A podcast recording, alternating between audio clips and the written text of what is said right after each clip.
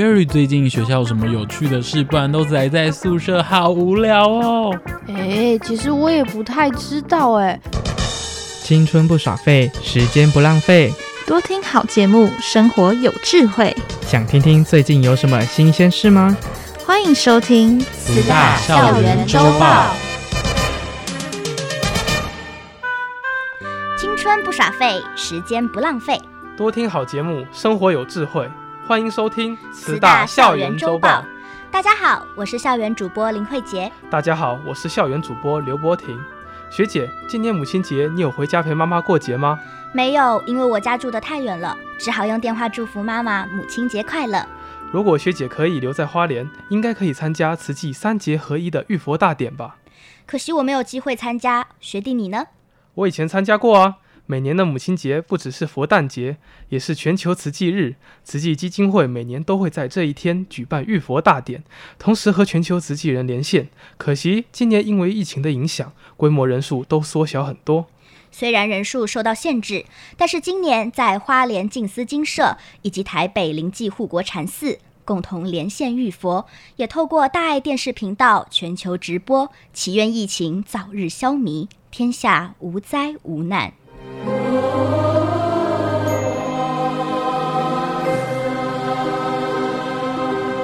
我今佛前大忏悔，如数护生大斋戒。慈济五十六周年浴佛大典，人人虔诚，洗净自心。慈济慈善基金会执行长严博文表示。全球的人都人心都不是很安定，所以我们希望有今年的浴佛能够传达慈济的大爱的精神。代表花莲慈济医院浴佛的林新荣院长也提到，在浴佛的过程中，沉静下那个心去思索，培养慈悲心。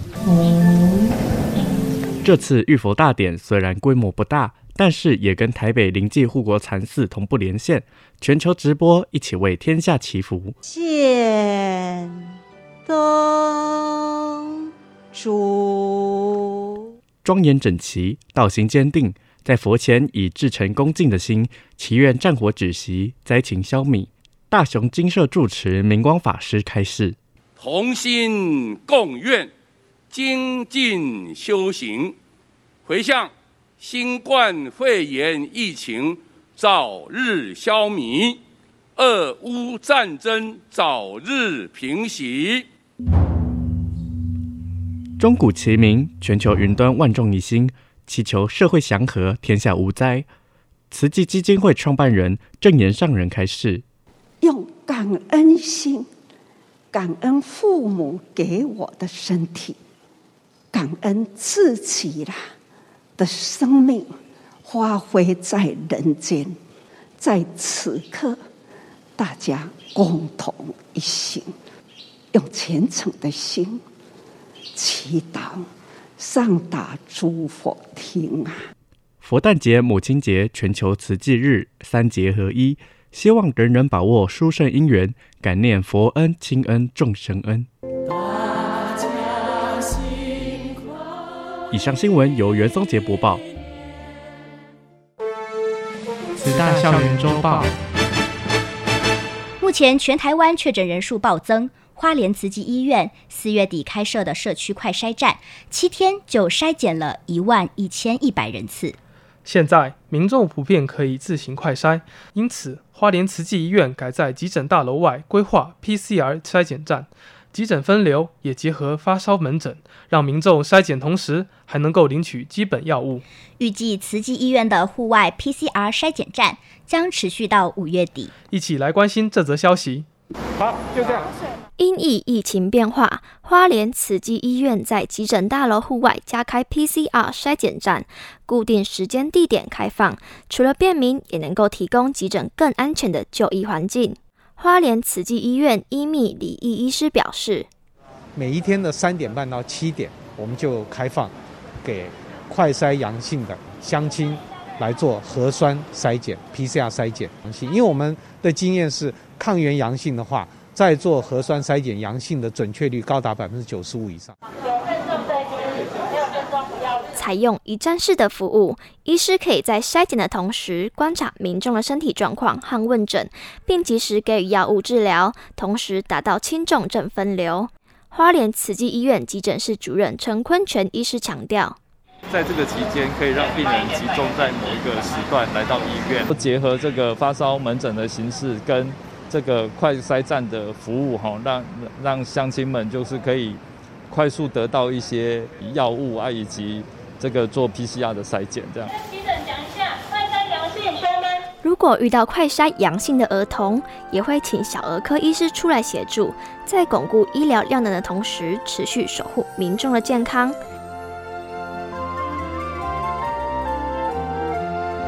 以上新闻由吴文新播报。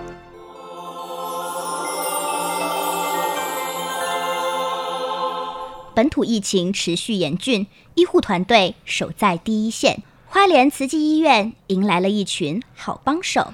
慈济科技大学三十九位护理系实习生同入前线支援，感受最震撼也是最宝贵的实习经验。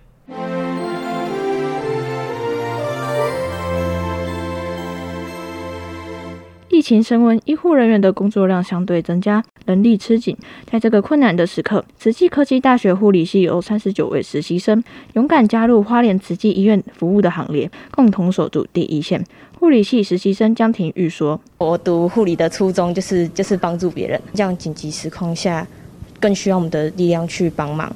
那不应该以就是实习生的立场而去退缩。”大家一起互助合作，你这也没有像想象中的那么可怕。另外，勇于付出的护理系实习生李云贝也表示，遇到这件事，我们应该更愿意站出来去承担，然后去呃分担大家的压力。年轻人勇敢投入，越做越熟练。带领护理系学生实习的肠胃内科副护理长查芳瑜，看到他们的表现，也从原本的忧心渐渐放下心中的大石头。当学生遇到这样子一个冲击，我担心的是他们心里其实会害怕。这样一路走过来，让我觉得还蛮呃感动的是，他们其实很义无反顾，他们都可以说好，我可以。所以他们的那个肯定，甚至正向的那个回馈，真的让我很感动。在临床照顾的过程中，给予专业的医疗照顾外，也学习设身处地为患者着想。护理系实习生张真瑜说：“居隔期间，然后很多其实呃家属啊、病人的情绪会都会不太好，然后我们这时候就要学着安抚，然后呃就是尽量满足他们，就是能帮助他们就帮助他们，然后让他们就是还是很有归属感、爱的感觉。这样面对疫情，年轻学子不退转，也为护理前线增添活力。”花莲慈济医院精神科病房护理长江国成勉励大家：护理啊，就是好力，好力嘛哈，就付出的一个概念。这个疫情的一个冲击，大家融入的照顾，可以让他们多一点同理心，哦，看得到同病人的需求。以上新闻由陈义怡播报。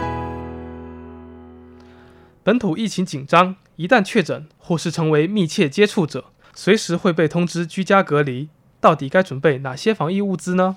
医师建议。比较容易保存的粮食，还有常备药品及血氧机。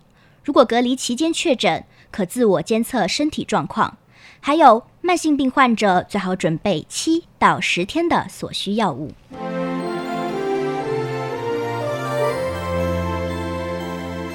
本土确诊人数攀升。民众面临居家隔离、居家照护的几率大增，有民众担心，一旦连外送员都因确诊而人力不足，无法送餐，自己最好预先准备好防疫物资及粮食。民众纷纷分享自己准备的物资清单，像地瓜类的、根茎类的南瓜，然后我也会准备豆腐、豆干、面包类的，呃，冷冻蔬菜。啊，像有一些像三色豆。此外，像是罐头、面条、罐装水，可以先采买。为了预防在居家隔离期间快筛阳性确诊、头痛、发烧、感冒等常备药品，以及自我监测所需的温度计、血氧计都很重要。北市联医整合医学照护科医师江冠宇表示。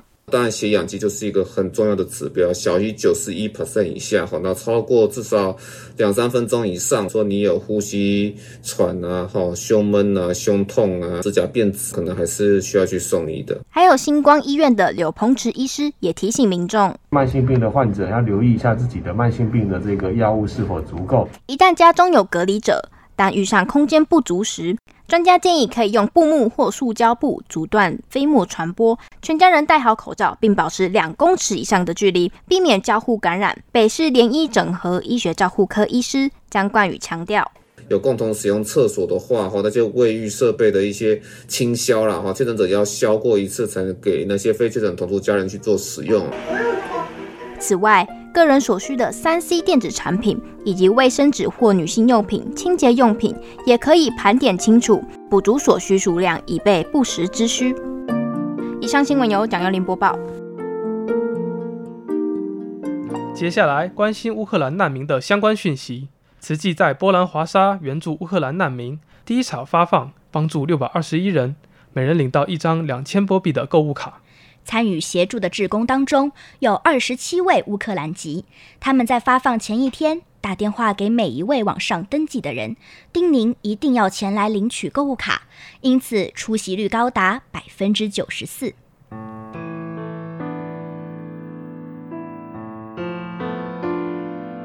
慈济基金会排除万难，终于在波兰华沙举办第一场的购物卡发放，一共帮助六百二十一位乌克兰难民。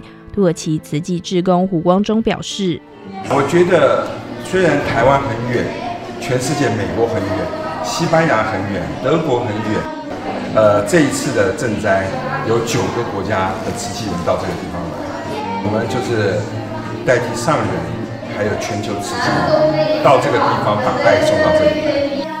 对发放消息难以置信的乌克兰难民激动地说：“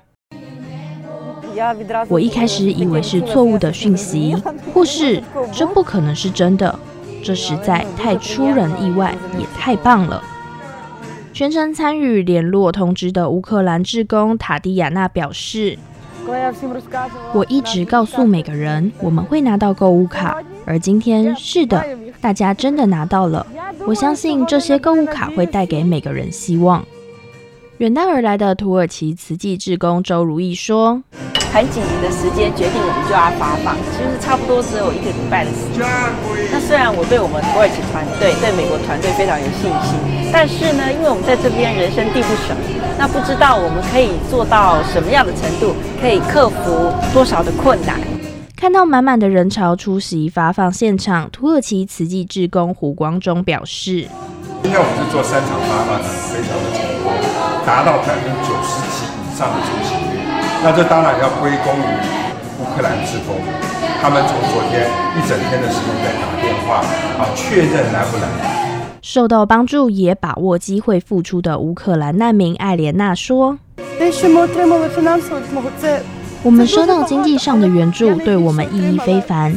但是更重要的是，我们得到爱与关怀。就像他们在台上说的，每个人都尽自己的一分，每个人都给予我们精神上的支持。”还有一位乌克兰的妈妈激动地表示。这些购物卡让我们知道，我们明天不会再挨饿了。我有两个孙子，我将可以买一些东西让他们开心。一家十口的乌克兰难民娜塔莉拉领到购物卡之后，感动万分，表示：“我和我的丈夫有八个孩子。”当我知道这些购物卡将是每个家庭成员一人一张，我们喜极而泣。我想，因为这些购物卡将能够让我们全家有半年的时间得以温饱。还有乌克兰难民说：“我知道我能买任何他们想要的食物，更重要的是，不只是食物，还可以买其他日常生活所需的物品。”领到购物卡之后，还是无法相信的乌克兰志工阿纳斯塔西亚说：“这么一大笔的钱，无条件地分享给某个人，我仍然不相信这么好的事情会发生在我的身上。”最后，乌克兰难民艾莲娜也在镜头前向全世界关怀乌克兰难民的爱心人士表达感谢之意。以上新闻由林小军播报。慈济还有在波兰的卢布林和波兹南进行购物卡发放，共发放五百二十七张，每张价值两千波币，让难民直接到超市购买需要的民生物品。慈济发放的金额也是目前 NGO 团体最高，乌克兰志工受到鼓舞，特别规划了一场感恩音乐会，听到乌克兰人最熟悉的音乐，逃难多日的心情也受到抚慰。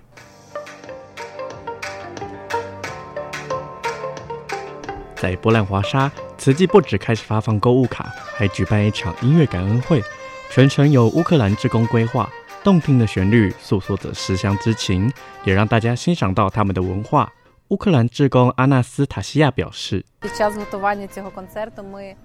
当我们筹备这场音乐会时，我们当然期盼观众听到我们唱的歌会欢喜开心。但音乐会中，我们看到了观众脸上的泪和激动情绪，远远超出了我们所预期。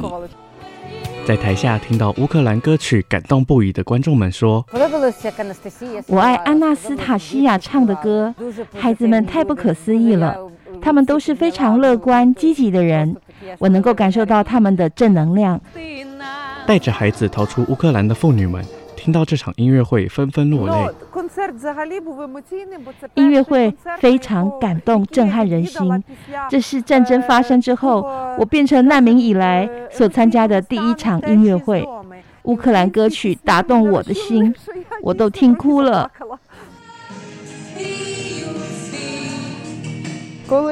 当我在舞台上听到这些歌，我感受到这些孩子的痛，因为我们美丽的乌克兰被侵略所遭受的死亡和痛苦。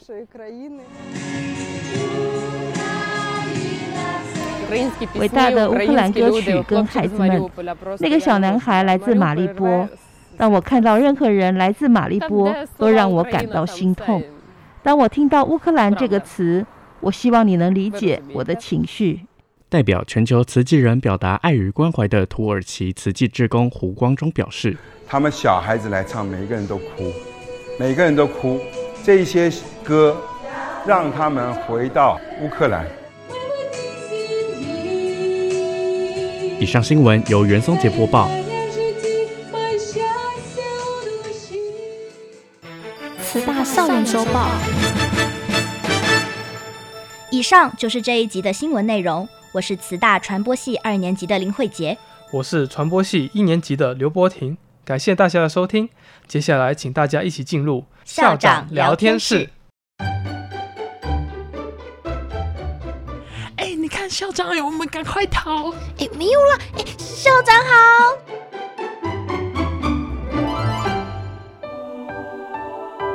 大家好，我是慈济大学校长刘怡君。欢迎大家来到校长聊天室。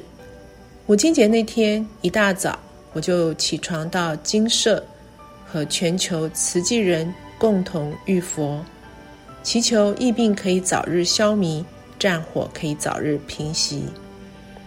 之后，我们志业体主管们就一起和上人座谈，共同祝福我们的创办人以及慧命的母亲，佛诞节慈济日。母亲节快乐！上人听着主管们分享医疗资讯，但还是很忧愁疫情。他指着桌上的地图，还是担心流离失依的乌克兰众生。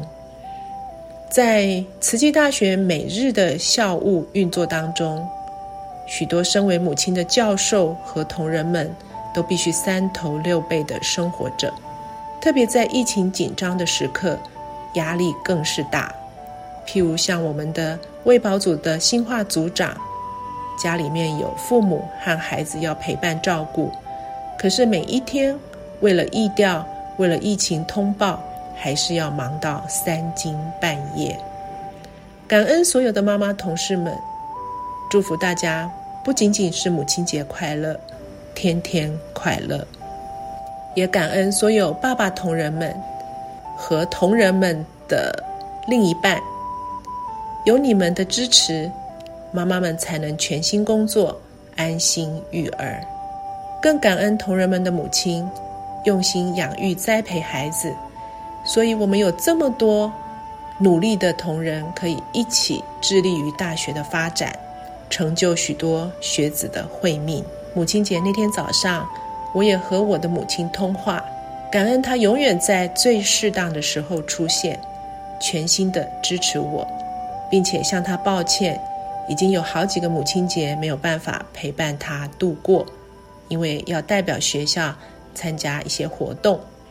我的妈妈说：“你现在是全校学生的妈妈，照顾和教育学生一定要具备慈心、爱心和耐心。”也祝福我的君儿母亲节快乐。我的妈妈在传简讯或者是写家书给我的时候，都叫我君儿。母亲节那天没有等到晚上，我很早就接到我的儿子传来的电话祝福。我其实不太常跟我儿子通电话，但是我只要看到他的影像或者是听到他的声音，就知道他过得好不好。我想这是很多妈妈的特异功能。听起来他生活很平安，工作也很顺利，我心里感到非常的安慰。儿子小时候，他会在学校的跳蚤市集里面去寻找、去买送给我的母亲节礼物。到现在，我还有一些是常常在使用，譬如我在办公室里面。用的一个史努比的马克杯，就是他小时候，大概是小学一二年级的时候，在学校用一块钱美金买回来送给我的。还有在家里常用的一对陶土花瓶，以及一副耳环。长大之后，儿子就不太送我礼物。他说，母亲节礼物是商业的炒作，真心诚意的爱妈妈。每天认真的过日子比较实在，这点我倒是蛮同意的。很多东西我都足够用了，所以也不太需要其他的礼物。有一年，他自弹自唱一首歌传给我听，听了很感动。不过啊，怎么听都觉得他是唱给前女友的歌。儿子小的时候，我自认是个尽责的母亲。亲自带他学很多的东西，带他背唐诗、读四书五经，教他弹钢琴，省下了很多接送的时间，还有补习费。呃，我念博士的时候带着他一起，所以他在 LA 念小学一年级的时候，呃，我自己教他弹钢琴。有一回，他某一段曲子弹得不顺，有点失去耐心。我就亲自示范弹了一遍，他睁大了眼睛，很惊讶地说：“哇，You are so lucky! You don't have to practice, and you play so well。你都不用练习就可以弹这么好诶。这样天真可爱的一瞬间，可以消融所有妈妈的辛苦，印刻脑中，成为美好的长期记忆。”儿子在念中小学的时候，我每天清晨五点为他准备早餐和便当。他是个不太挑食、很好喂养的小孩，所以我的厨艺平平，不太精进。他长大之后，我自觉也不是个唠叨的妈妈，所以他出国念书，我也从来没有寄过衣服包裹给他。有一回见到脸书上我的朋友。分别寄了好几箱的食物用品给他在海外念书的孩子们，我忽然感到有点心虚，我就打电话问我儿子，会不会觉得妈妈不关心他呢？你知道，有时候关心是问，有时候关心是不问。我试着向我的儿子解释，求你千万别寄东西过来，这里什么买不到呢？我知道你现在有三千六百多个孩子要关心，所以我会好好照顾自己。希望我是你最不担心的那一个。儿子在三岁的时候曾经答应我，他每回跟我通完电话一定会送我一个飞吻。到现在，他还是坚持着他三岁那一年的承诺。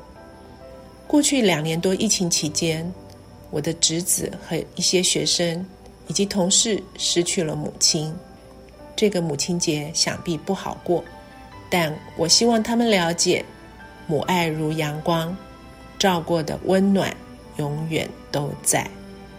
就譬如今年慈济大学获得全国大专优秀青年奖，传播系四年级的李敏佑。他就受到妈妈的影响很深远。妈妈虽然在他小时候就罹患了罕见疾病，行动不方便，但仍然坚持做志工。这份志工精神深深影响了敏佑，所以敏佑呢，在大学时候呢，啊，就投入很多的志工服务。那他也受到教传院院长何运琪院长很多的指导和照顾，所以何院长对敏佑来说亦师亦母。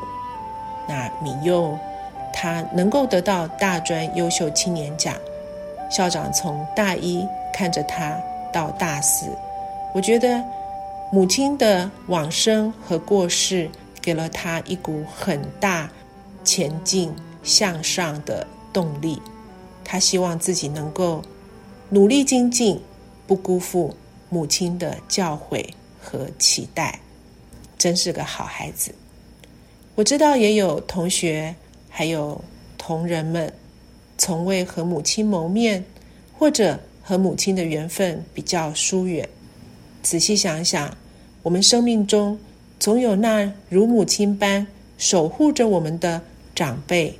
朋友、老师和姨的妈妈们，女性的母爱，若不是滋养了儿女，就是奉献给了学生、孙儿和伴侣，或者那贫病疾苦的众生和遍体鳞伤的大地。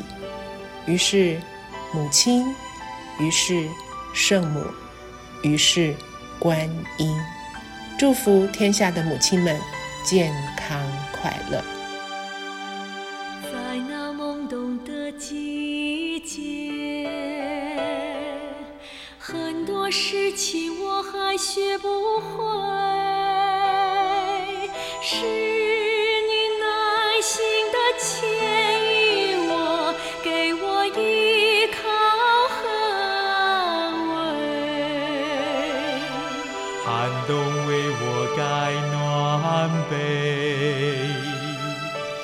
夏日为我拭去汗水，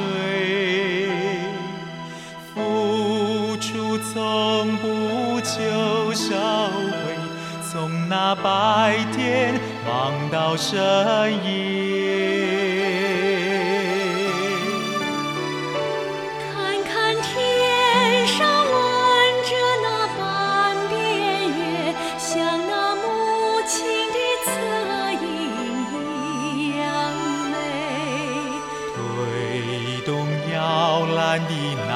双手也推动了整个世界，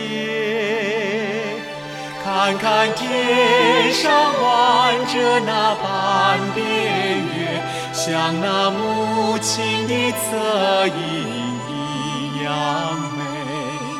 推动摇篮的那双手，也推动了整个世界。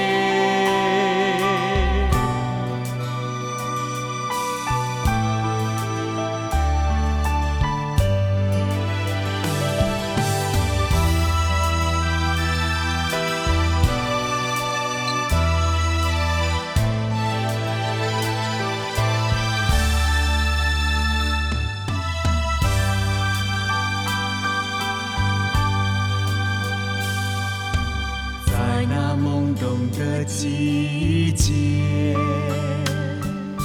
很多事情我还学不会，是你耐心的牵引我，给我依靠。